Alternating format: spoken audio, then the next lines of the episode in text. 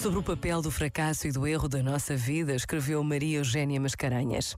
É quando falho e não consigo no imediato o que quero que tenho de trabalhar a minha resiliência, a minha criatividade e a minha capacidade de superação.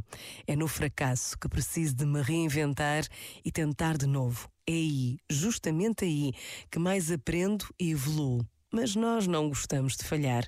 Ninguém gosta, muito menos de admiti-lo.